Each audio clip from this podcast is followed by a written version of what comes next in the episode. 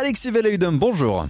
Bonjour Jules, bonjour à tous. L'Ukraine combat de maintenant depuis un an des nouvelles découvertes dans le sous-sol de Laval et puis le stade Lavallois à la poisse au niveau des blessures. Nous savons que 2023 sera l'année de notre victoire. Hein, c'est ce qu'a clamé le président ukrainien Volodymyr Zelensky sur Twitter. Un an après le début de l'invasion russe, aujourd'hui en Maine-et-Loire, 850 euh, Ukrainiens y ont trouvé refuge, 292 en Mayenne. Le gouvernement chinois a appelé euh, de son côté la Russie et l'Ukraine à reprendre le dialogue et rejette tout recours à l'arme nucléaire dans un document en 12 points pour sortir du conflit.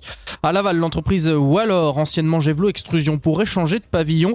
En coulisses, la holding internationale allemande Mutares pourrait racheter le groupe Wallor International et ses 11 sites dans le monde, dont l'usine Lavalloise, spécialisée dans la forge à froid de pièces automobiles qui emploie 280 salariés. Les transactions pourraient se confirmer au deuxième trimestre 2023. La SPA de la Mayenne lance une collecte de croquettes. Et oui, crie Jules, principalement pour des chiens en raison de l'afflux en grand nombre d'animaux abandonnés. Elle est organisée aujourd'hui et demain au Leclerc de Laval, route de Touran. De nouvelles découvertes dans le sous-sol lavallois. Depuis plusieurs semaines maintenant, les archéologues de la ville fouillent la place du 11 novembre avant d'entamer les travaux du centre-ville. Eh bien, ils ont déniché récemment des objets du quotidien, beaucoup de vaisselle, mais aussi un dé ou encore un couteau composé de métal pour la lame et une partie en jet ou en lignite. Souvenez-vous aussi, une porte avait été découverte avec un possible pont. Eh bien, les poutres et les cales du pont étaient retrouvées. Le secteur devant la mairie va désormais être fermé. Un rayonnement de luxe pour lasser les châteaux. C'est dans le Nord-Mayenne, la commune euh, du Nord Mayenne justement a été choisie pour représenter les pays de la Loire lors de l'émission Le village préféré des Français sur France 3. Une belle surprise pour le maire Jean Raillard, mais surtout un coup de projecteur incroyable avec un flux de touristes qui sera évidemment plus important. On a déjà un peu gagné quelque part. Le coup de projecteur, il est là, il est bien là. Donc euh, je pense que avant même l'émission du mois de juin, on, on, va déjà voir une affluence. Donc on se prépare pour accueillir euh, ces nouveaux visiteurs.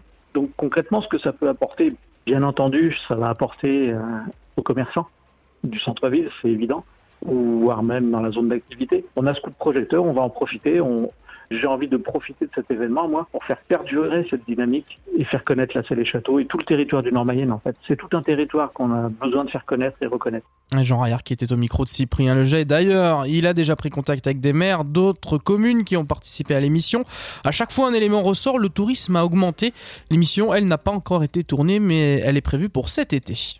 Allez du football maintenant avec la poisse qui s'abat au stade Lavallois. Et oui, la saison de Samsana devrait probablement être finie. Le milieu de terrain doit être opéré des adducteurs. Il ne sera donc pas sur le terrain demain à 19h pour la réception de Quevilly-Rouen. Tout comme Zakaria Naiji, blessé. Le stade Lavallois qui prépare déjà son mercato euh, d'été selon notre journaliste Cyprien Leget. Ça serait en bonne voie pour les prolongations de Edson Seydou et Brian Goncalves. Les cherchera à garder Sana qui n'est pas contre l'idée de rester. Tout comme Julien Maggiotti, blessé et détenu par le club belge de Charleroi. Toujours selon Oxygène Radio, le stade aimerait se séparer des joueurs en manque de temps de jeu, Da Silva, Rémi Duterte et Pierre Icro. On rappelle le match est à suivre demain en direct sur Oxygène Radio. La météo, ça reste nuageux cet après-midi en Mayenne avec jusqu'à 9 degrés pour les températures.